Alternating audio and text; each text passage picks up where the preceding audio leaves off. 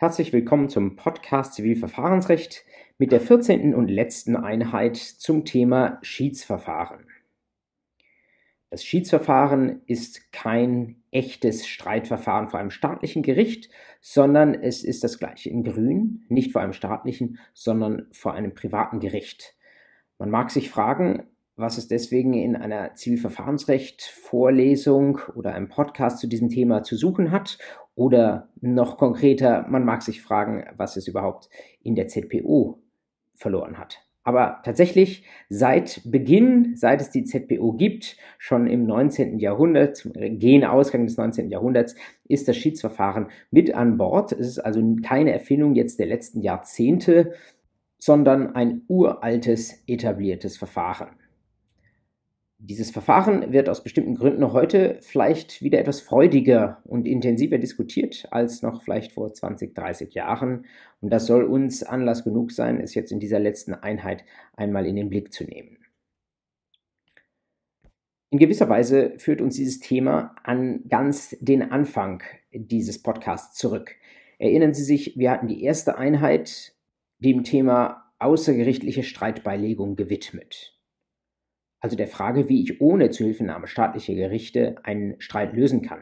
Wir hatten gesagt, das kann man ganz einfach mit bilateralen Verhandlungen tun. Man kann das auch unter Zuhilfenahme eines neutralen Dritten tun, der nicht selbst was zur Sache sagt, sondern der nur die Verhandlungen strukturiert und die Kommunikation fördert. Das wäre ein Mediator, eine Mediatorin. Man kann auch den neutralen Dritten damit beauftragen, dass er am Ende des Tages zumindest einen Vorschlag macht, wie man sich einigen könnte. Und die letzte Form der außergerichtlichen Streitbeilegung, die wir seinerzeit noch nicht in den Blick genommen hatten, das ist jetzt das Schiedsverfahren. Sie sehen das an diesem sehr vereinfachten Schaubild. Die Schiedsrichterin ist nicht eine, die hilft, den Parteien sich zu einigen. Das kann sie auch tun. Es kann auch sein, dass in einem Schiedsverfahren sich die Parteien vergleichen. Aber wenn es tatsächlich zum Schwur kommt, dann sind Schiedsrichter dazu da, tatsächlich Recht zu sprechen und ein Urteil zu erlassen. Mit anderen Worten, Schiedsgerichte sind nichts anderes als private Gerichte. Im Unterschied zur Mediation und zur Schlichtung sind sie kein Vorfeldverfahren zu einem staatlichen Gerichtsverfahren, wo man mal probiert, ob man sich einigen kann. Und wenn man sich nicht einigen kann, dann geht man noch zum staatlichen Gericht, sondern Schiedsverfahren sind eine Alternative in der Weise, dass wenn sie vor einem Schiedsgericht stehen, dann kommen sie normalerweise nicht mehr vor das staatliche Gericht.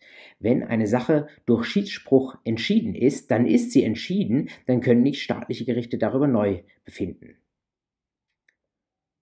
weil das Schiedsgericht insofern das staatliche Gericht ein Stück weit ersetzt, jedenfalls dort, wo es zum Zuge kommt. Deswegen braucht es natürlich besondere gesetzliche Vorkehrungen dazu, dass die Schiedsgerichte zumindest sich in einem bestimmten Rahmen bewegen bei ihrer Tätigkeit und dass sie nicht solche Fälle von den staatlichen Gerichten wegholen, die wir tatsächlich unbedingt vor den staatlichen Gerichten sehen wollen. Wo stehen diese Regeln? An die sich auch Schiedsgerichte halten müssen. Ich habe es eingangs schon angedeutet, schon immer in der ZPO, schon immer heißt seit die ZPO 1879 in Kraft getreten ist, und zwar im zehnten Buch, also fast ganz hinten. Dahinter stehen nur noch das europäische Zivilverfahrensrecht bestimmte Anbindungsvorschriften für europäische Verordnungen.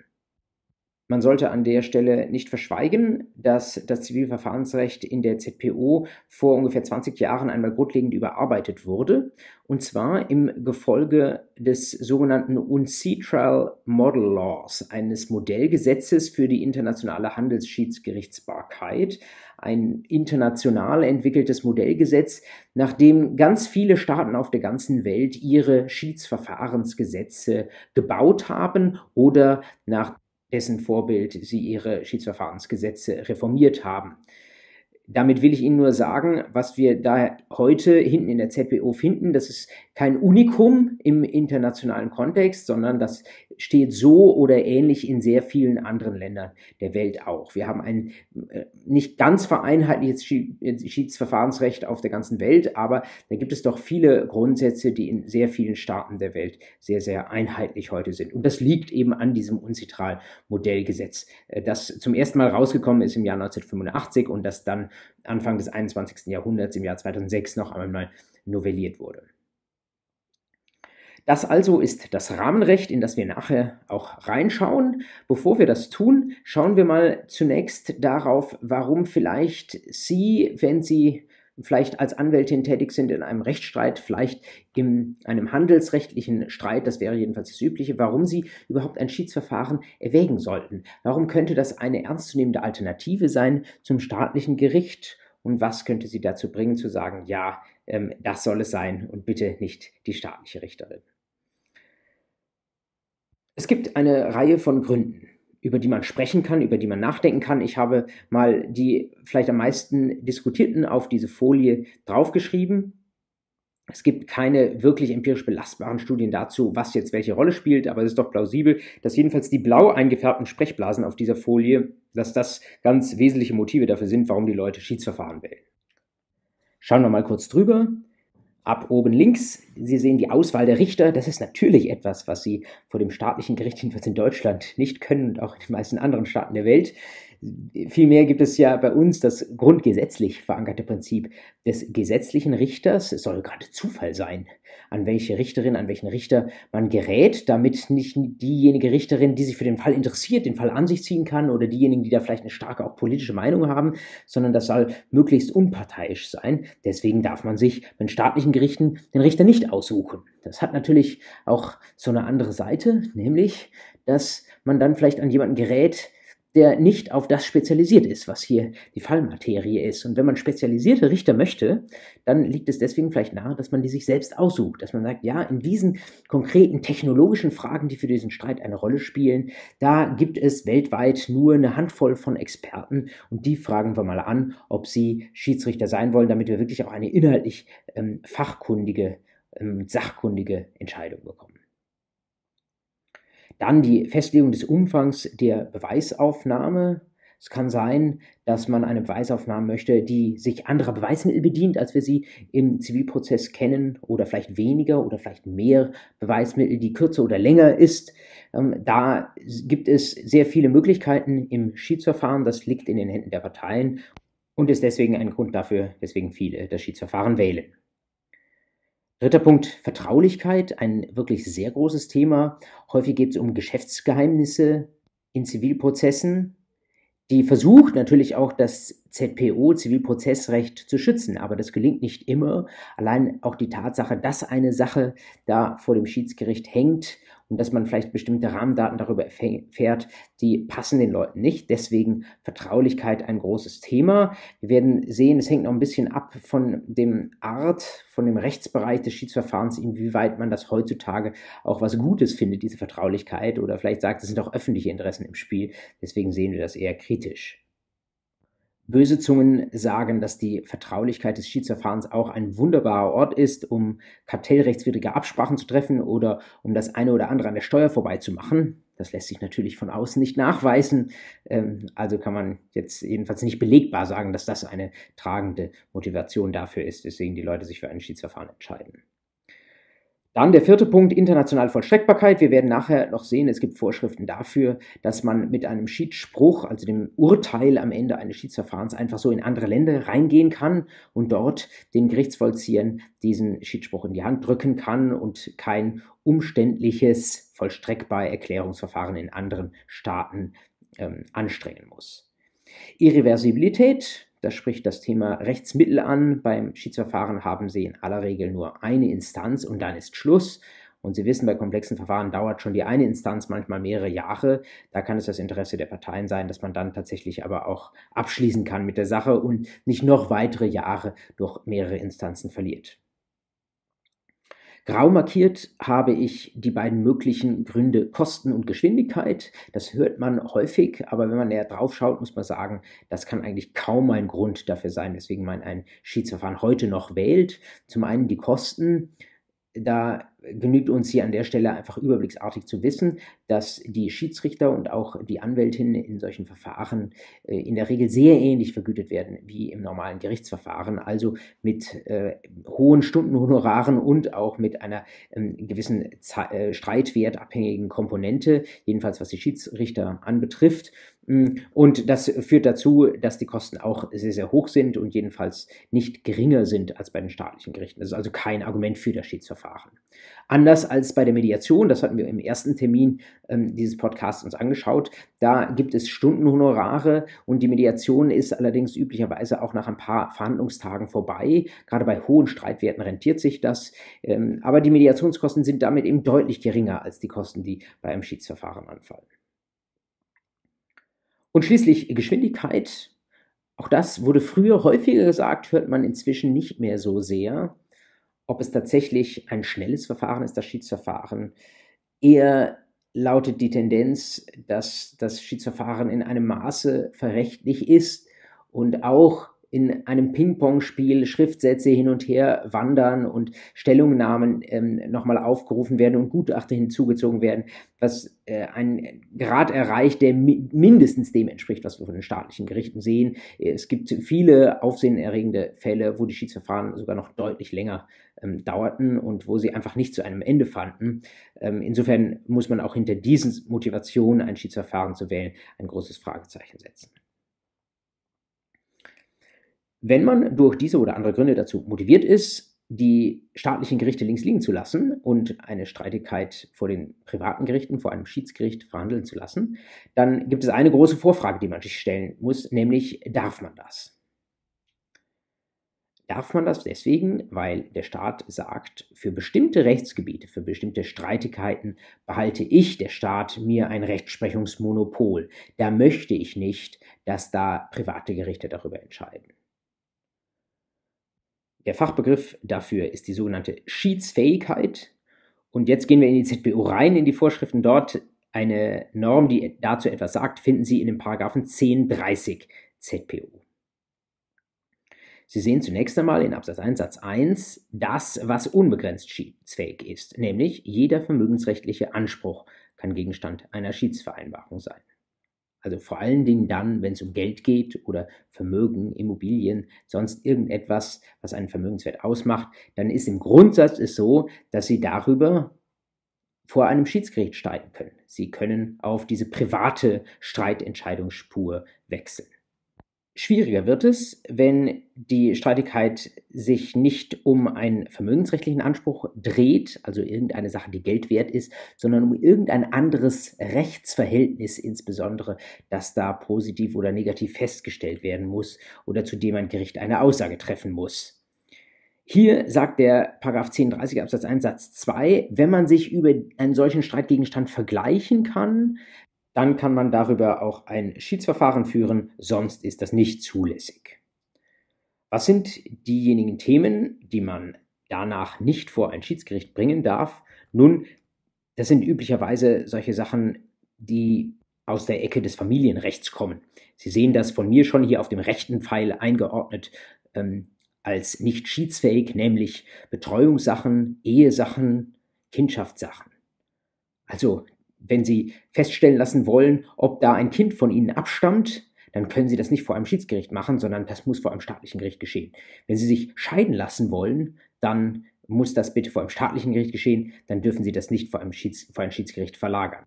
Und eine Sondervorschrift im 1030 Absatz 2, nämlich bestimmte Wohnraummietstreitigkeiten, wo es um den Bestand eines Wohnraummietverhältnisses geht, die darf man auch nicht vor die äh, Schiedsgerichte bringen, sondern da möchte das staatliche Gericht, möchte der Staat tatsächlich auch seine Hand darauf haben. Jetzt nehmen wir mal an, wir haben eine Materie, wo uns der 1030 sagt, in Ordnung, das dürfen die Schiedsgerichte behandeln. Dann stellt sich doch die Frage, wie komme ich überhaupt dorthin? Wer sagt mir denn, dass mein Streit vor die Schiedsgerichte soll? Oder wie kann ich mein Einverständnis dazu geben, dass diese Streitigkeit von einer Schiedsrichterin entschieden werden soll. Sie ahnen schon, man wird nicht einfach von einem staatlichen Gericht an ein Privatgericht verwiesen, nur weil es theoretisch möglich wäre, hier ein Schiedsgericht entscheiden zu lassen, sondern das geht tatsächlich nur dann, wenn die Beteiligten das wollen. In der Regel werden das nicht irgendwelche Streitparteien sein, die sich vorher nicht gekannt haben, sondern in aller Regel sind das Vertragsparteien. Und wenn Sie einen Vertrag haben, aus dem sich eine Streitigkeit schon ergeben hat oder wo Sie bei Vertragsabschluss wissen, da könnte es irgendwann einmal zum Konflikt kommen, dann können Sie sich mit der anderen Seite darauf einigen, dass Sie sagen, bitte keine staatlichen, sondern bitte private Gerichte. Wie tun Sie das? Die Antwort darauf findet sich in 1029, nämlich mit Hilfe einer sogenannten Schiedsvereinbarung.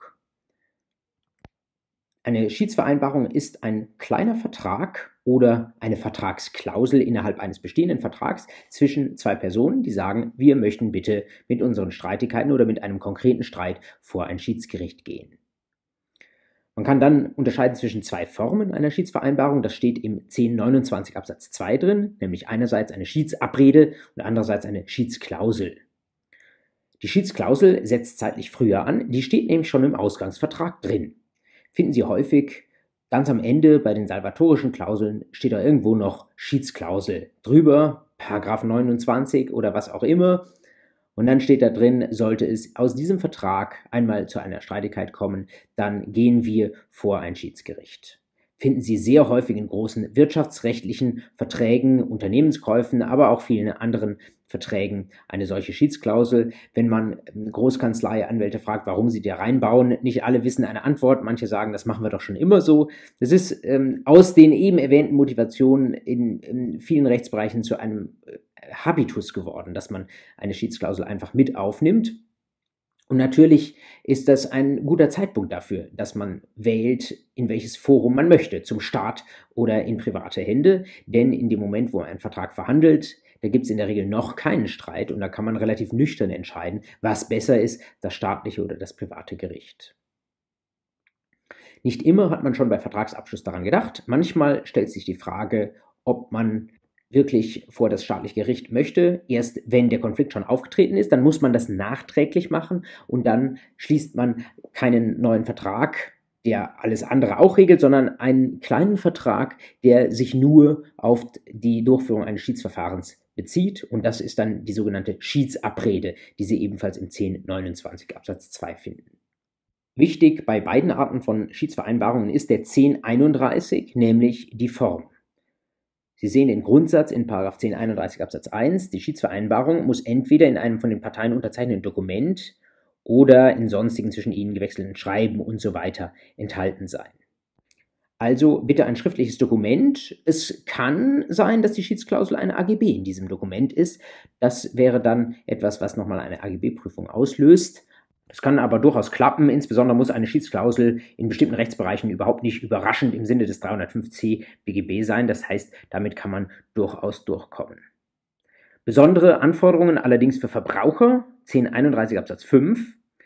Denn wenn ein Verbraucher beteiligt ist, dann braucht es eine eigenhändig unterzeichnete Urkunde und diese Urkunde, die muss separat sein vom sonstigen Vertrag. Sie sehen, dass andere Vereinbarungen als solche, die sich auf das schiedsrichterliche Verfahren beziehen, darf die Urkunde nicht enthalten. Die darf also nicht in einem anderweitigen Vertrag irgendwo im Kleingedruckten versteckt sein, sondern die Verbraucherin muss ganz klar wissen, hier werde ich von den staatlichen Gerichten weggeholt und zu den privaten Gerichten gebracht. Führt dazu diese hohe Formhürde, dass das eigentlich niemand macht, weil wahrscheinlich die wenigsten Verbraucher bereit wären, eine solche Schiedsvereinbarung vorweg zu unterzeichnen. Schließlich wichtig bei allen Formmängeln, die sich aus den Paragraphen 1031 Absatz 1 bis 5 ergeben, Absatz 6, der Mangel der Form wird durch die Einlassung auf der schiedsgerichtlichen Verhandlung zur Hauptsache geheilt. Das bedeutet, wenn die Schiedsvereinbarung, insbesondere die Schiedsklausel in einem Vertrag, irgendeinen Haken hatte, einen formalen Haken, dass sie nicht in der gebotenen Schriftlichkeit gegeben wurde oder gegenüber Verbrauchern nicht in einem separaten Dokument enthalten war, dann sagt der 1031 Absatz 6, wenn die Parteien sich trotzdem auf das Schiedsverfahren im konkreten Fall einlassen und sagen, gut, wir beginnen dieses Schiedsverfahren, dann ist dieser Mangel geheilt. Dann werden sie wohl damit einverstanden sein, dass das Ganze nicht vor den staatlichen Gerichten ausgetragen wird. Besinnt sich dann nachher jemand eines Besseren und sagt, oh, ich will doch bitte vor die staatlichen Gerichte, dann haben wir ja eingangs schon gesagt, das geht eigentlich nicht. Denn es gibt nur entweder oder. Das ist eine echte Alternative zum staatlichen Gericht. Und man kann nicht, wenn das Schiedsverfahren schlecht läuft, dann irgendwie doch noch umkehren und den anderen Weg zu den staatlichen Gerichten wählen. Das finden Sie im Gesetz niedergelegt in Paragraphen 1032. Dort lesen Sie in Absatz 1, wird vor einem Gericht Klage in einer Angelegenheit erhoben, die Gegenstand einer Schiedsvereinbarung ist, so hat das Gericht die Klage als unzulässig abzuweisen, sofern der Beklagte dies vor Beginn der mündlichen Verhandlung zur Hauptsache rügt. Also wenn der Beklagte nicht einverstanden ist, dann hat das Gericht keine andere Wahl, das staatliche Gericht keine andere Wahl, als die Klage abzuweisen. Weil das eine so klar geregelte und scharfe Konsequenz einer Schiedsvereinbarung ist, kommt es natürlich in der Regel nicht dazu, dass die staatlichen Gerichte damit behelligt werden, sondern die Parteien wissen, wenn sie eine Schiedsvereinbarung geschlossen haben, dann geht es auch vor die privaten Gerichte. Und wenn es dorthin geht, wenn eine Schiedsvereinbarung sagt, geklagt wird privat, dann ist natürlich die nächste Frage, wo? Wo ist eigentlich das zuständige Schiedsgericht? Schiedsgerichte sind nicht so stetig und dauerhaft organisiert, wie das bei staatlichen Gerichten der Fall ist, sondern Schiedsgerichte werden für jeden Fall neu gebildet. Es gibt also nicht das Schiedsgericht Passau oder das Schiedsgericht Köln oder das Oberschiedsgericht München oder so etwas, sondern Schiedsgerichte sind Einzelpersonen, sind Freiberufler letztlich, häufig auch Anwältinnen, ähm, Professoren, vielleicht aber auch andere technologische Sachverständige, was auch immer. Und die setzen sich zusammen zu einem Schiedsgericht, aber für jeden Fall separat. Denn das bedeutet, in dem Moment, wo man sich auf ein Schiedsverfahren geeinigt hat und nun ein Schiedsverfahren beginnen möchte, ist das Erste, was man tun muss, dass man irgendwie dieses Schiedsgericht konstituiert. Vorschriften dazu sehen Sie in den Paragraphen 1034 folgende. Und da lesen Sie, die Parteien können erstmal sagen, wie viele Schiedsrichter sie haben wollen. Das ist in der Regel entweder einer oder noch häufiger, dass sie ein Dreier-Schiedsgericht haben. Eine Zweifelsregelung sehen Sie auch im 1034.1 Satz 2. Und dann gilt es, diese Schiedsrichter konkret, die Personen auszuwählen, sie zu bestellen, Paragraph 1035. Und das läuft dann so, wie Sie es im Kern in 1035 Absatz 3 Satz 2 sehen, in einem schiedsrichterlichen Verfahren mit drei Schiedsrichtern bestellt jede Partei einen Schiedsrichter und diese beiden Schiedsrichter bestellen den dritten Schiedsrichter, der dann der Vorsitzende ist. Wie Sie dem ganzen Wortlaut des 1035 entnehmen können, das ist alles dispositiv, das kann man auch anders machen, aber das ist tatsächlich das, was in der Praxis auch üblich ist. Es gibt zwei parteibenannte Schiedsrichter und die wählen dann, wenn sie so wollen, untechnisch gesprochen den Oberschiedsrichter aus. Und damit hat sich dann das Schiedsgericht konstituiert. Dann sind es üblicherweise eben drei an der Zahl und dann kann das Verfahren weitergehen. Sind die Parteien nicht einverstanden mit den Schiedsrichtern, insbesondere mit dem Schiedsrichter, der von der anderen Seite benannt ist, aber vielleicht auch mit dem Vorsitzenden des Schiedsgerichts, der von den beiden parteibenannten Schiedsrichtern benannt wurde, dann gibt es schon auch Möglichkeiten, solche Schiedsrichter wieder loszuwerden. Sie sehen das in den 1036 folgende, so ähnlich wie bei der Befangenheit eines Richters, einer Richterin. Darüber hatten wir ja seinerzeit schon gesprochen, Paragraph 41, 42 folgende ZPO, können Sie tatsächlich auch Schiedsrichter ablehnen. Denn wenn die denn eine richterähnliche Funktion ausüben sollen, dann sollen sie bitte ebenfalls unparteilich sein. Das wird auch tatsächlich gerne genommen, das wird gerne gemacht. Schiedsrichter ablehnen, teilweise nur aus strategischen Gründen, um den Prozess weiter zu verzögern. Gerne auch erst mitten im Verfahren, wenn das Verfahren schon längst begonnen hat, weil zum Beispiel eine Schiedsrichterin eine Frage gestellt hat, die einer Partei sehr unangenehm war und wo sie den Eindruck hatte, diese Schiedsrichterin ist dann vielleicht schon befangen. Das ist alles möglich und ist durchaus auch Bestandteil der schiedsrichterlichen Praxis. Wenn Sie Schiedsrichter anheuern, dann schließen Sie mit ihnen einen sogenannten Schiedsrichtervertrag. Das ist ein Verfahrensvertrag, also ein recht freier Vertrag, der sich auf das Schiedsverfahren bezieht, in dem drinsteht, was die Schiedsrichter tun sollen, wie viel sie verdienen, wie sie womöglich haften, wann vielleicht das Schiedsverfahren stattfinden kann und soll und so weiter und so weiter, was immer den Parteien da einfällt, was sie ihren Schiedsrichtern an Pflichten mitgeben möchten, aber natürlich auch, was den Schiedsrichtern einfällt, wo sie sich vielleicht ein Stück weit von der Haftung freizeichnen wollen. Aus diesem Bild, das Sie hier sehen, habe ich einen wichtigen Akteur herausgelassen, der nicht zwingend mit dabei ist, der aber regelmäßig bei großen Handelsschiedsverfahren hinzugezogen wird. Die Rede ist von sogenannten Schiedsinstitutionen. Schiedsinstitutionen sind Einrichtungen, die organisiert sein können, zum Beispiel als Verein oder auch als unselbstständiger Annex, zum Beispiel zu einer Anwaltskammer, die sich darauf spezialisiert haben, Schiedsverfahren professionell zu begleiten. Gegeben, dass es für Schiedsverfahren an dem organisatorischen Unterbau fehlt, den Sie bei jedem staatlichen Gericht haben, wo Sie Geschäftsstellen haben, die die Eingänge und Ausgänge der Schriftsätze koordinieren, die Verfügungen hin und her schieben, ist natürlich in einem Schiedsverfahren immer so die Frage, wer das macht, wer diese Arbeit für ein Schiedsverfahren erledigt. Das können im Grundsatz natürlich die Schiedsrichter tun. Es können ihnen zu Hilfe gehen auch die Anwälte der beiden Parteien, die das anfangs anstoßen. In dem Moment, wo sie das Verfahren in die Hände der Schiedsrichter gelegt haben, liegt die Organisationshoheit dann bei den Schiedsrichtern. Aber das sind in der Regel alles Menschen, die viel zu tun haben und die dankbar sind, wenn jemand anders, selbst wenn er dafür entlohnt werden möchte, die administrative Arbeit übernimmt. Und das ist die Marktlücke, in die Schiedsinstitutionen hineingehen. Ich habe Ihnen in die Notizen zu der nächsten Folie einmal einige Beispiele dafür hineingeschrieben. Also in Deutschland etwa die DIS, die Deutsche Institution für Schiedsgerichtsbarkeit, in Kölner Raum in Bad Godesberg. Dann gibt es in Europa als Marktführer die International Chamber of Commerce, die äh, Internationale Handelskammer in Paris. Und äh, Weltmarktführer, wenn man so möchte, ist wahrscheinlich die American Arbitration Association, die in USA tausende äh, Schiedsverfahren jedes Jahr durchführt. Man kann eine solche Institution auswählen in dem Moment, wo man sich dafür entscheidet, ein Schiedsverfahren durchzuführen. Regelmäßig ist es aber so, dass diese Entscheidung ja nicht erst fällt, wenn der Konflikt erst entstanden ist, sondern schon vorher, in dem Moment, in dem etwa in einem Vertrag eine Schiedsklausel implementiert wird. Deswegen steht häufig in dieser Schiedsklausel im Vertrag schon direkt drin, wenn es zu einem Streit kommt, dann soll bitte ein Verfahren unter Betreuung der Organisation XY durchgeführt werden. Und damit klar ist, nach welchen Regeln diese Betreuung verläuft, haben diese Institutionen tatsächlich auch ihrerseits Verfahrensordnungen geschaffen.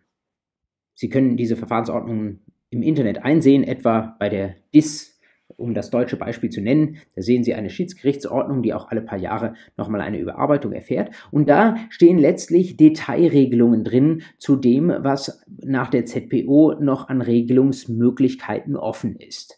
Also letztlich eine Ausdifferenzierung und Fortsetzung dessen, was wir hier in der ZPO sehen. Gleichzeitig enthalten die Verfahrensregeln meistens auch nochmal konkrete Inhalte für Schiedsvereinbarung und Schiedsrichtervertrag. Das bedeutet alles, was mit Bezug auf das Verfahren geregelt werden muss. Das wird von diesen Verfahrenswerken abgedeckt. Und das ist für die Parteien natürlich ein Stück weit bequem, denn dann können sie sich einfach der einen Institution anvertrauen, die setzt dann ihre Regelwerke ein und dann gibt es nichts mehr, was für dieses Verfahren noch weiter ausverhandelt werden muss. Auch die Honorare etwa der Schiedsrichter und so weiter sind alle von diesen Verfahrenswerken standardmäßig geregelt. Wenn diese Institutionen schon die Hand auf dem Verfahren haben, dann lassen sie natürlich die Parteien häufig am Ende einen Bericht schreiben. Also sie versuchen zumindest so bestimmte Daten über die Konflikte zu sammeln, einfach um so ein bisschen mehr Marktkenntnis sich zu erobern. Das ist, denke ich, legitim. Äh, trotzdem nehmen natürlich diese Institutionen auch noch Geld dafür, dass sie das Verfahren administrieren. Da muss jeder für sich wissen, ob er diese Kosten in die Hand nehmen möchte. Vielen, wenn nicht dem wirklich den allermeisten Parteien in internationalen Handelsstreitigkeiten ist es dieses Geld auf jeden Fall wert. Sie sollten mal gehört haben, wie es heißt, wenn man auf die Einbindung einer Institution verzichtet, dann spricht man von einem Ad-hoc-Verfahren. Und das bedeutet, die Parteien kümmern sich um alles selbst, insbesondere wenn es nur um eine kleinere Sache geht und wenn die Parteien schon sehr erfahren sind mit dem, was sie tun, kann man das durchaus mal erwägen. Man spart sich damit natürlich administrativen Aufwand, insoweit, als man keinen Kontakt halten muss zu irgendeiner Institution, sondern man alles selbst machen kann. Also wen das nicht schreckt, der kann auch ein Ad-hoc-Schiedsverfahren erwägen. In solchen Ad-hoc-Verfahren hat natürlich die ZPO eine größere Bedeutung, weil der dispositive Gesetzesspielraum, den die ZPO freigibt und den institutionelle Verfahrensordnungen in der Regel ausnutzen, weil der in Ad-hoc-Verfahren bei der dispositiven Gesetzesregel in der Regel bleibt. Deswegen dort die ZPO mit einer größeren Bedeutung. Damit sind wir die ersten Schritte eines Schiedsverfahrens eigentlich schon durch. Schiedsvereinbarung, Bildung des Schiedsgerichts. Dann kann es losgehen mit einer Verfahrensstruktur, wie Sie sie eigentlich auch schon aus dem erstinstanzlichen Streitverfahren vor den staatlichen Gerichten kennen. Sie sehen das auf dieser Folie. Es erfolgt zunächst der Austausch von Schriftsätzen, dann gibt es Verhandlungen, mündliche Verhandlungen, so wie Sie das auch vom Amts- oder Land- oder Oberlandesgericht oder BGH kennen. Dann gibt es am Ende der Verhandlungen mit einigem Versatz einen Schiedsspruch. Es kann natürlich in gleicher Weise auch einen Vergleich geben, das ist natürlich ebenfalls möglich. Und am Ende steht dann die Vollstreckung, wenn es denn erforderlich sein sollte. Jegliche Details dieses Ablaufs sind eigentlich sehr frei verhandelbar. Da können die Parteien großen Einfluss nehmen. Sie sehen so bestimmte Grundsätze noch einmal niedergelegt in Paragraphen 1042, Gleichbehandlungsgrundsatz, rechtliches Gehör. Und in Paragraph 1051, was natürlich auch sehr, sehr wichtig ist, dass man den Schiedsrichtern eine Maßgabe mitteilt, nach welchen Kriterien sie bitte den Konflikt entscheiden sollen. Sie sehen im 1051 Absatz 1 in Übereinstimmung mit den Rechtsvorschriften, die die Parteien gewählt haben oder die sonst anwendbar sind, aber auch die Möglichkeit nach 1051 Absatz 3 in bestimmten Fällen einfach nach Billigkeit zu entscheiden. Das bedeutet, das Recht bleibt weitgehend außen vor. Die Frage ist, was die Schiedsrichter subjektiv für gerecht halten. Die ZBO sagt klar, nur bei ausdrücklicher Ermächtigung der Parteien, man möchte, dass das einigermaßen berechenbar bleibt, was da hinten bei einem Schiedsverfahren herauskommt. Deswegen, das muss dann schon sehr klar sein von den Parteien, wenn sie wirklich eine Entscheidung frei nach Schnauze unter begrenzter oder vielleicht ganz ausgeschlossener Rechtsbindung wollen. Insbesondere in internationalen Fällen ist das natürlich wichtig zu sagen, nicht nur, ob das Recht eine Rolle spielen soll, sondern vor allen Dingen, welches Recht eine Rolle spielen soll. Sie sehen das in dem 1051 Absatz 1 ist die Rede auch von der Rechtsordnung welchen Staates. Das ist eine Frage eigentlich des internationalen Privatrechts. Aber das IPR, das lässt viel Raum für eine Rechtswahl. Und wenn Sie Beziehungen eines Falls zu mehreren Staaten haben, dann gibt es immer Anknüpfungspunkte in verschiedene Rechtsordnungen. Es gibt immer die Frage, welches Recht ist hier das Beste, um angewendet zu werden. Das ist übrigens, insofern müsste man meine Folie von eben schon noch ergänzen, sicherlich auch eine wichtige Motivation, überhaupt ein Schiedsverfahren zu beginnen, dass man sagt, wenn ich mir die Richter frei auswählen kann, dann kann ich mir auch Schiedsrichter auswählen, die in der Rechtsordnung, die für die Lösung dieses Streites maßgeblich sein soll, die dort beschlagen sind. Stellen Sie sich vor, Sie haben vielleicht sogar einen Streit unter zwei deutschen Unternehmen, die aber international tätig sind und die die Anwendung englischen Rechts für ihre Streitigkeit vereinbart haben. Wenn Sie das vor deutschen Gerichten austragen, dann haben Sie fast zwangsweise mit den deutschen Richtern Fachfremde, die hier über die Anwendung englischen Rechts urteilen sollen. Es ist natürlich wesentlich leichter, wenn man sich da jemanden raussuchen kann, der tatsächlich äh, eine Fachfrau, ein Fachmann ist im englischen Recht und der dann auch viel einfacher zu einer professionellen Entscheidung gelangen kann. Insofern diese Frage nach dem anwendbaren Recht nach 1051 ist eine, die man nicht stark genug betonen kann, gerade im internationalen Bereich, und die man natürlich von Seiten der begleitenden Anwälte schon direkt am Anfang in den Blick nehmen äh, müsste. Idealerweise, wenn man eine Schiedsklausel in einen Vertrag reinschreibt, schon in diesem Moment, dass dort nicht nur steht, wir wollen ein ähm, privates Gericht haben, das über die Streitigkeiten aus diesem Vertrag entscheidet, sondern auch direkt sagt, wir hätten gerne dieses und dieses Recht als anwendbar auf diesen Vertrag. Unter diesen Rahmenbedingungen läuft ein Schiedsverfahren dann wirklich erstaunlich ähnlich zum staatlichen Verfahren. Einziger wesentlicher Unterschied, wenn man es so aus der Vogelperspektive betrachtet, tatsächlich der Ausschluss der Öffentlichkeit. Also es findet in irgendwelchen großen Tagungshotels oder vielleicht auch mal in den Räumen einer Anwaltskanzlei statt, ein solches Schiedsverfahren und natürlich nicht in einem öffentlichen Gerichtsgebäude. Ist das Schiedsverfahren mit einem Schiedsspruch zu Ende gegangen, haben wir eben schon gesagt, dann gibt es keine weitere Instanz, sondern dann war es das. Die Parteien investieren viel Sorgfalt da hinein, dass sie ein sorgsam ausgestaltetes Verfahren haben, dass sie die richtigen Schiedsrichter für ihren Fall haben. Und dann wollen sie aber auch bitte, dass es bei der einen Instanz bleibt. Von diesem Grundsatz gibt es Ausnahmen, aber das sind tatsächlich große Ausnahmen und nicht der Regelfall. Die Ausnahmen muss es schon deswegen geben, weil es ja immer denkbar ist, dass es bestimmte Fälle gibt, wo das Gesetz eigentlich gesagt hat, die sollen nicht vor die Schiedsgerichte, aber sind vielleicht trotzdem vor den Schiedsgerichten gelandet. Und gerade in solchen Fällen muss es dann eine Möglichkeit geben, wie sich irgendwie überprüfen lässt, ob das, was da an Schiedsspruch ergangen ist, ob das tatsächlich hätte ergehen dürfen. Und weil das natürlich dann wieder staatliche Interessen sind, die damit reinspielen, nämlich die Frage, ob hier etwas eigentlich nicht schiedsfähiges vielleicht doch geschieden wurde, deswegen ist das der einzige Punkt, wo tatsächlich die staatlichen Gerichte doch auch wieder ein Wörtchen mitreden wollen. Schauen Sie in den Paragraphen 1059 ZPO rein. Dort ist die Rede von der Aufhebung eines Schiedsspruchs. Verstehen Sie das bitte nicht als reguläre zweite Instanz.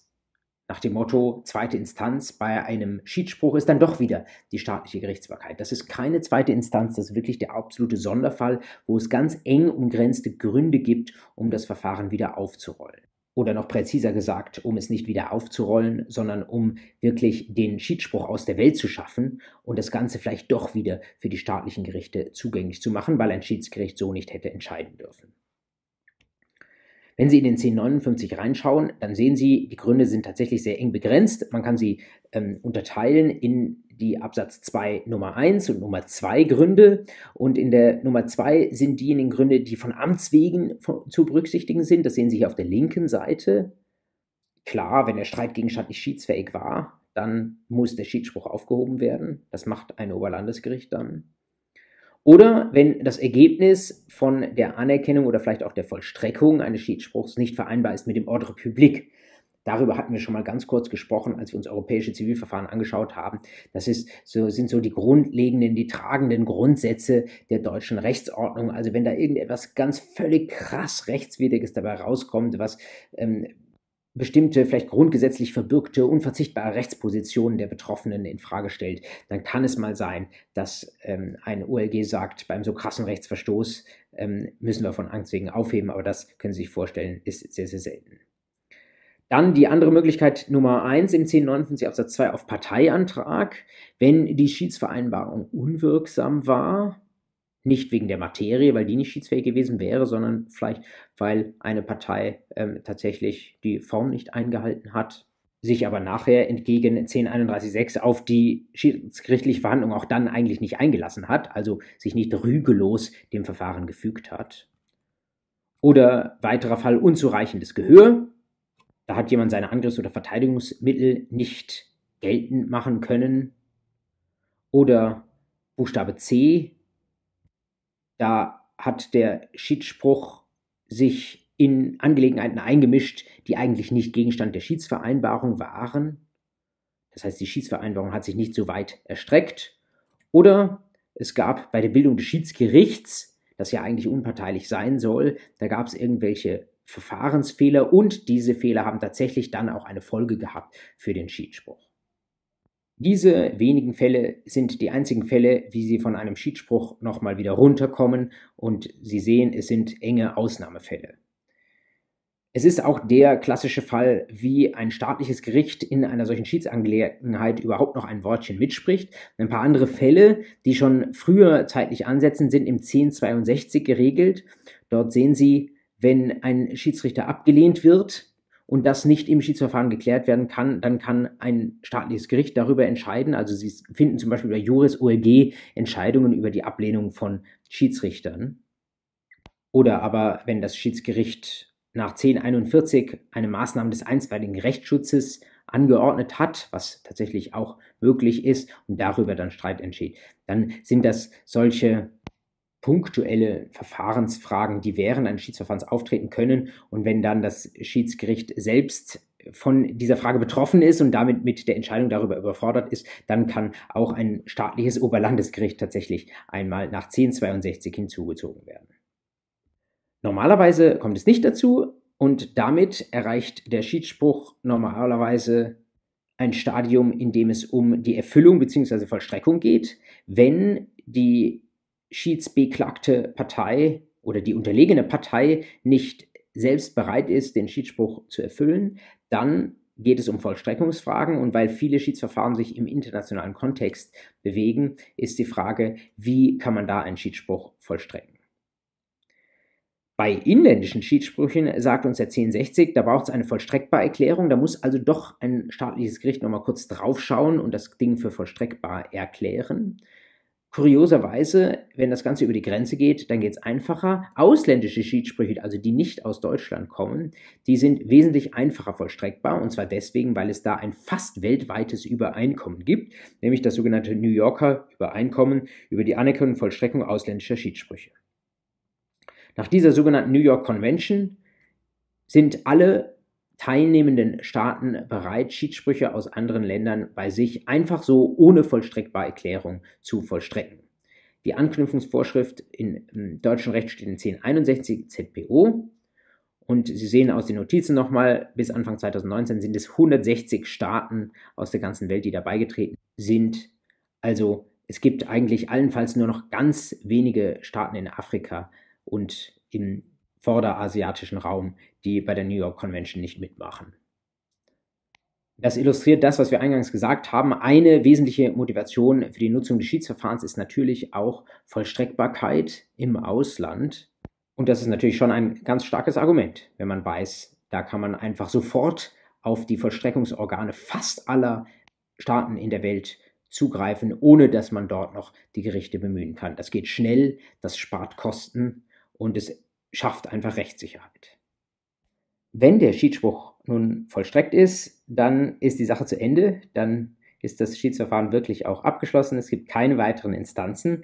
Das bedeutet, wir könnten eigentlich diesen letzten Termin dieses Podcasts an dieser Stelle abschließen, aber es gibt jenseits der ZPU-Schiedsverfahren noch einen neuen Typ Schiedsverfahren, der in letzter Zeit so bedeutsam geworden ist, dass ich den an dieser Stelle einfach nochmal kurz anhängen möchte. Vielleicht haben Sie schon einmal gehört von sogenannten Investitionsschiedsverfahren. Auch das sind Schiedsverfahren, auf die man sich im Rahmen von Verträgen, also per Schiedsklausel, einigt, aber diese Schiedsverfahren betreffen einen ganz bestimmten Bereich. Die Verträge, um die es da geht, das sind sogenannte bilaterale Investitionsschutzabkommen oder im Englischen Bilateral Investment Treaties oder kurz BITS. Solche Investitionsschutzabkommen schließen Unternehmen mit Staaten.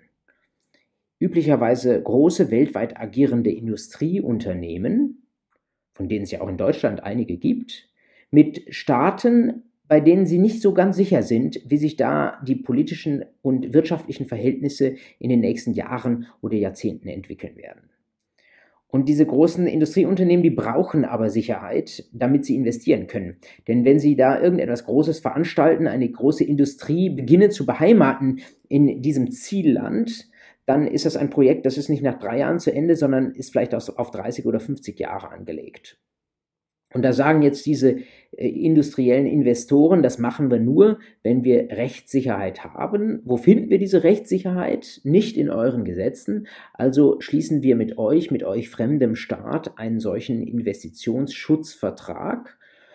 Und da schreiben wir drin, was wir bereit sind, in eurem Land zu investieren, aber wir möchten auch, dass ihr uns im Gegenzug zusichert, dass die Rahmenbedingungen für uns da günstig sind und für eine bestimmte Zeit nicht verändert werden. Diese Investitionsschutzabkommen, die können für beide Seiten sehr, sehr nützlich und fruchtbringend sein. Wenn Sie das googeln, finden Sie ganz, ganz viele Beispiele, auch von deutschen Unternehmen, die da in Entwicklungsländer gegangen sind und mit denen solche Investitionsschutzabkommen geschlossen haben und die dann dort eine Industrie aufgebaut haben, vielleicht Fabriken hingestellt haben, Kraftwerke hingestellt haben, die ihnen natürlich selbst, klar, reichlich Gewinne beschert haben, aber die auch tatsächlich dieses Entwicklungsland ein Stück weit vorangebracht haben. Es bringt also beiden was. Die Frage ist nur, was passiert, wenn eine Seite gegen diesen Investitionsschutzvertrag verstößt. Und man muss sagen, in der Regel verstößt der Staat, der Zielstaat gegen einen solchen Investitionsschutzvertrag, weil sich die politischen Rahmenbedingungen ändern. Die Leute sagen, das wollen wir auf einmal doch nicht mehr. Oder der Staat sagt, ach, ähm, das, äh, was ihr da bei uns veranstaltet, das läuft so gut, da erhöhen wir jetzt mal drastisch die Steuern oder wir enteignen euch und so weiter. Das sind natürlich alles Dinge, die ein Unternehmen dann nicht mit sich machen lassen will. Deswegen kommt es dann regelmäßig zum Streit. Und die große Frage ist, welche, Investi welche Institution können wir anrufen als ein Unternehmen, das da im, im fremden Ausland tätig ist, wenn wir den Eindruck haben, unsere uns eigentlich in diesem Investitionsschutzabkommen zugesicherten Rechte werden jetzt beeinträchtigt.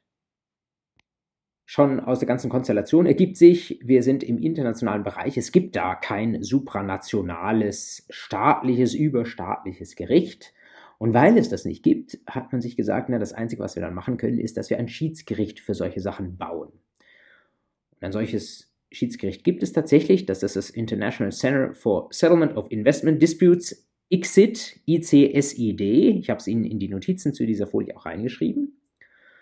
Und in so gut wie jedem Investitionsschutzabkommen steht tatsächlich eine Schiedsklausel, die sagt, wenn es zum Streit kommt, dann hätten wir gerne ein ICSID-Schiedsverfahren, das entscheidet, wie im konkreten Konflikt zu verfahren ist. Und was dann regelmäßig passiert, ist, dass ein XIT-Schiedsgericht gebildet wird, nach ganz ähnlichen Grundsätzen, wie wir das eben nach der ZPO gesehen haben, und dass dieses Schiedsgericht dann regelmäßig dem Unternehmen einen Schadensersatz zuspricht. Und dieser Schadensersatz, weil es da um so große Summen geht, der kann mal tief in die Millionen oder auch in die Milliarden hineingehen. Und dieser Schadensersatz wird dann geschuldet von dem Staat, der sich in dem Investitionsschutzabkommen verpflichtet hatte, bestimmte Rahmenbedingungen einzuhalten, der sich dann aber um seine Versprechung nicht mehr geschert hat.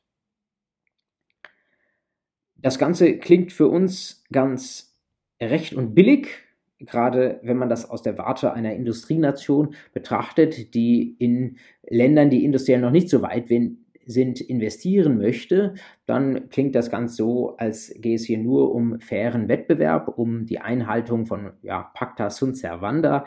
Ähm, deswegen klingt das Ganze nicht so, als ob es ein großes politisches Problem sei, jedenfalls nicht aus unserer Warte. Aber das ändert sich natürlich in dem Moment, wo man sich selbst oder wo sich das eigene Land nicht auf der Kläger, sondern auf der beklagten Seite wiederfindet. Und auch diese Fälle gibt es im Moment. Und flugs kommt es zu Problemen, kommt es zu Diskussionsbedarf.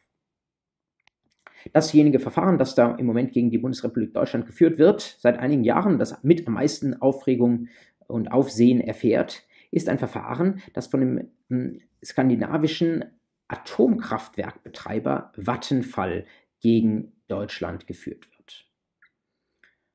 Sie ahnen den Hintergrund. Vattenfall hat bei uns Atomkraftwerke hingestellt, auch schon vor einiger Zeit und hat gesagt, wer weiß, wie sich die Rahmenbedingungen in Deutschland mal entwickeln, machen wir mal lieber ein Investitionsschutzabkommen. Und die Bundesrepublik Deutschland hat damals noch sehr atomkraftfreundlich gesagt, ja klar, können wir machen. Wenn ihr eure Zelte früher abbrechen müsst, dann soll es gerne Schadensersatz geben. Wir verpflichten uns dazu, dass wir in absehbarer Zeit weiter atomkraftfreundlich bleiben. Dann kam Fukushima und Sie wissen, das erste Land, das aus Fukushima Konsequenzen gezogen hat, war Deutschland. Und Deutschland ist aus der Atomkraft ausgestiegen, beziehungsweise hat das Ende der Atomkraft besiegelt. Und das gefällt natürlich einem Vattenfall überhaupt nicht. Denn die haben natürlich mit ihrer Investition in deutsche Atomkraftwerke Gewinnerwartungen verbunden und sehen sich jetzt in dieser Gewinnerwartung enttäuscht und haben deswegen schon vor einigen Jahren eine Klage bei der, eine Schiedsklage bei der ICSID eingereicht und das Verfahren dauert an und es geht, ähm, jedenfalls so wird das kolportiert, um Schadensersatzforderungen gegen den deutschen Steuerzahler, wenn Sie so wollen, in Höhe von 3,7 Milliarden Euro. Wenn Sie so wollen, soll also jeder Bundesbürger 50 Euro auf den Tisch legen für Vattenfall, weil wir aus der Atomkraft ausgestiegen sind. Die Bundesregierung wehrt sich dagegen, aber es spricht doch einiges dafür, dass es tatsächlich hier zu einer Verurteilung kommen könnte. Welche Folgen hat das für den Staat? Das ist natürlich nicht zu unterschätzen. Ich habe Ihnen das hier mal in Gestalt eines Zitats eines früheren Bundesverfassungsrichters mitgebracht, der sagt, es bedeutet den Verlust von staatlicher Souveränität und Selbstachtung, sich einer Gerichtsbarkeit außerhalb der Staatenebene zu unterwerfen in einem Dokument von der Böckler Stiftung in Auftrag gegeben, also natürlich aus einer bestimmten politischen Ecke, aber immerhin von einem früheren Bundesverfassungsrichter. Und das Ganze ist natürlich nicht in den Wind gesprochen, sondern das hat schon einen sehr, sehr ernsthaften Hintergrund. Denn jedenfalls, wenn man davon ausgeht, dass was die deutsche Bundesregierung beschließt, dass das auch vom Wählerwillen getragen ist, dann wäre der Atomausstieg in Deutschland ja eine demokratisch legitimierte Entscheidung und die würde nun hinterrücks unterminiert dadurch, dass man für eine politische Entscheidung der einen oder anderen Richtung tatsächlich womöglich auch noch Rechtsfolgen im supranationalen Bereich zu befürchten hat was wiederum entsprechende Rückstoßeffekte auf die Freiheit der demokratischen Willensbildung hat. Deswegen sagt Boss, Verlust staatlicher Souveränität. Auf einmal sagt nicht mehr das Wählerkollektiv, wo es lang geht, sondern mit am Tisch sitzen drohende Verpflichtungen gegenüber ausländischen, noch nicht mal Staaten, sondern Unternehmen, da Milliardengelder zahlen zu müssen, wenn man die politische Entscheidung in der einen oder anderen Weise trifft. Das Ganze kann man natürlich auch anders sehen. Man kann auch sagen, das ist jetzt so eine Art Vertragsreue auf der Staatenebene. Es war auch seinerzeit eine hoffentlich demokratisch legitimierte Entscheidung, dass man gesagt hat, wir schließen überhaupt dieses Investitionsschutzabkommen ab, das uns dann auf viele Jahrzehnte verpflichtet. Und diesen Verpflichtungen werden wir danach kommen müssen. Und wir können jetzt heute nicht mehr demokratisch anders entscheiden, wenn wir uns schon früher demokratisch legitimiert anders gebunden haben. Das würde dann zu einer Schlussfolgerung führen, wie sie sie inzwischen Australien getroffen hat. Dort sagt man, wir wissen seriöserweise einfach nicht, wie es bei uns in 20, 30, 40 Jahren aussehen wird. Also können wir so langfristige Investitionsschutzabkommen einfach nicht schließen. Das verletzt letztlich die demokratischen Rechte der zukünftigen Generationen. Wer bei uns investiert, der muss mit einem bestimmten Risiko leben oder er investiert eben nicht, dann haben wir Pech gehabt alles sehr aktuelle Fragen, die rund um das internationale Handelsabkommen TTIP nochmal groß diskutiert werden und über die man, glaube ich, auch jenseits jetzt der ZPO ähm, so allgemein informiert sein sollte. Insgesamt muss man sagen, es ist eine gewisse Skepsis da in der Öffentlichkeit gegenüber dem, was hinter den verschlossenen Türen eines Schiedsgerichts stattfindet. Man versucht dem teilweise zu begegnen. Sie sehen zum Beispiel jetzt von den Verhandlungen Vattenfall gegen Deutschland, habe ich Ihnen einen Link auf die Notizen drauf gemacht, wo Sie bei YouTube mal so schauen können, wie oder in Klammern wie langweilig das dann teilweise ähm, ausschaut, wenn solche Schiedsverhandlungen stattfinden, um ein wenig Transparenz zu schaffen, um ein wenig dieser öffentlichen Skepsis ähm, etwas entgegenzusetzen, die sagt, ähm, was da unter Ausschluss der Öffentlichkeit passiert, ähm, das ist vielleicht nicht rechtens und jedenfalls ungut für die Demokratie. Ein noch weitergehender Vorschlag, der allerdings noch nicht wirklich groß umgesetzt wird, wäre derjenige, dass man sagt, wir versuchen das Schiedsverfahren dadurch transparenter zu machen, dass wir Schiedssprüche tatsächlich auch veröffentlichen. Vielleicht kann das auch einen Beitrag zur Rechtsfortbildung leisten. Und vielleicht macht es einfach der Öffentlichkeit auch etwas klarer, dass, dass dieses äh, sagenumwobene Schiedsverfahren keine Hinterzimmerjustiz ist, nichts, äh, was man irgendwie verstecken müsste, sondern ein Verfahren, das es wirklich eben seit über 100 Jahren seit fast 150 Jahren inzwischen sogar schon ähm, in Deutschland gesetzlich festgeschrieben in der ZPO gibt und dessen Vorteile oder dessen Beweggründe man einfach vielleicht nur etwas besser erklären muss, um darzustellen, warum es solche Verfahren gibt und warum es auch für sich nichts Anrüchiges ist, sich in bestimmten Fällen statt des staatlichen Gerichtsverfahrens für ein solches privates Schiedsgerichtsverfahren zu entscheiden. Damit sind wir nun am Ende nicht nur dieser Podcast-Einheit, sondern auch der gesamten Podcast-Folge zum Zivilverfahrensrecht angekommen. Und ich möchte Ihnen ganz zum Schluss nochmal einen ganz kurzen Überblick mit einer Folie über das geben, was wir gemacht haben, einfach nur um Ihnen zu versichern, dass wir all das, was die ZBO zum Erkenntnisverfahren sagt, jetzt eigentlich ziemlich gut abgedeckt haben.